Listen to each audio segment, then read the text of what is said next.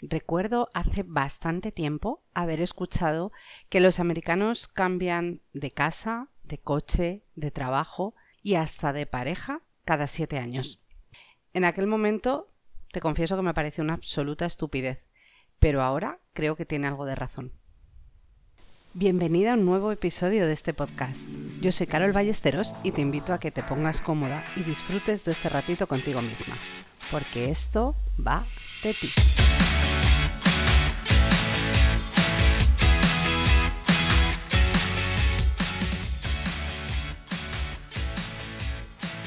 Para ponerte un poco en situación y que entiendas por qué te estoy contando todo esto, hay algo que debes saber sobre mí.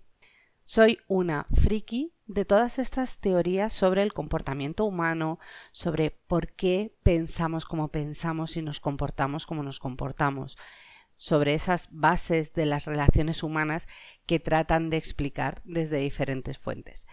Confieso que me gusta mucho leer sobre ellas, investigar y sobre todo cuestionarlas desde mi propia experiencia vital y ver si tienen algo de base y algo de sentido o si simplemente son, bueno, pues una idea loca que se le ocurrió a un señor o a una señora en algún momento de su vida.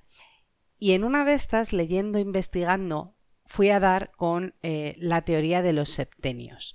Si quieres acudir a la fuente, que obviamente no soy yo, porque no es nada que yo haya descubierto ni que haya inventado, em, lo vas a encontrar dentro de lo que se conoce como la antroposofía de Rudolf Steiner. Y hasta aquí el dato bibliográfico. ¿Qué dice la teoría de los septenios? Bueno, pues va un poco en relación con lo que te comentaba al principio de los americanos, de que hacen esos cambios radicales en sus vidas cada siete años, pero no es como una especie de compromiso contigo mismo de, oye, es que cada siete años tengo que romper con todo y hacer un cambio radical en mi vida, sino que esta teoría lo que viene a explicar es que en, a lo largo de la vida de una persona hay ciertas etapas que en general se pueden dividir en periodos de siete años, y de ahí el nombre de la teoría de los septenios. Obviamente, esto de los siete años no es algo exacto ni matemático, como tampoco lo son eh, la teoría de los seis grados de separación, que tengan que ser exactamente seis, ni eh, el principio de Pareto, ¿no? Con ese famosísimo 80-20.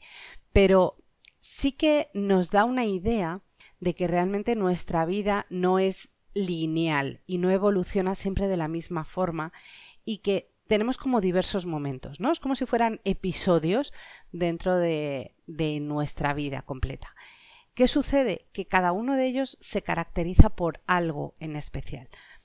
Y a mí me resultó especialmente interesante porque cuando reflexioné sobre ello, me di cuenta de que sí que existían esas etapas, esas fases en mi vida que habían estado regidas como por objetivos diferentes y no solo en el sentido de que, oye, pues obviamente una evoluciona, crece, madura y no se comporta siempre de la misma manera, sino que había habido cambios a un nivel más profundo.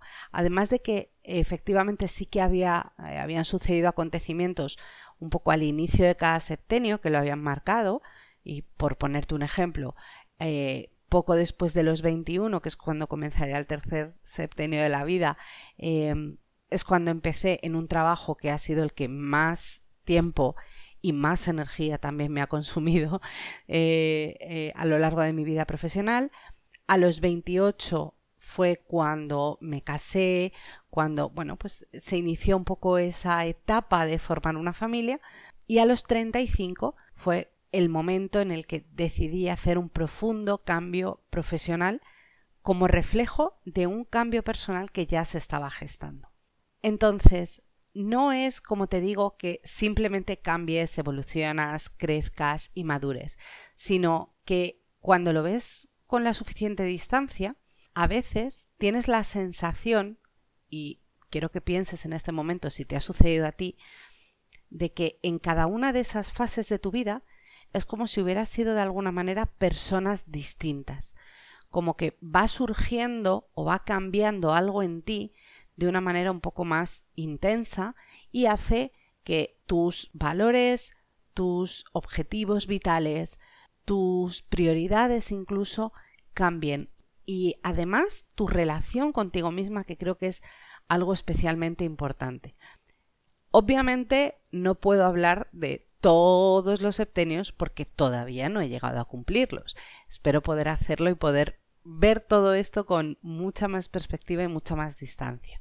Pero te animo hoy a que hagas un poco esa reflexión, esa, que eches la vista atrás y hagas una especie de línea de vida. Que veas cuáles han sido los acontecimientos que a ti te han marcado, independientemente de que sean más o menos relevantes de cara al exterior. ¿Vale? Porque siempre cuando pensamos en estas cosas, marcamos como momentos importantes en nuestra vida, pues eso, ¿no? Eh, cuando inicié el trabajo, cuando em, finalicé la carrera, cuando me casé, cuando tuve mi primer hijo, cuando pa, pa, pa, pa, pa, pa, ¿vale? Pero no necesariamente tienen que ser esos momentos. Quizá ha habido algo, una conversación, un descubrimiento a nivel personal, lo que sea, que para ti marcó y supuso un punto de inflexión.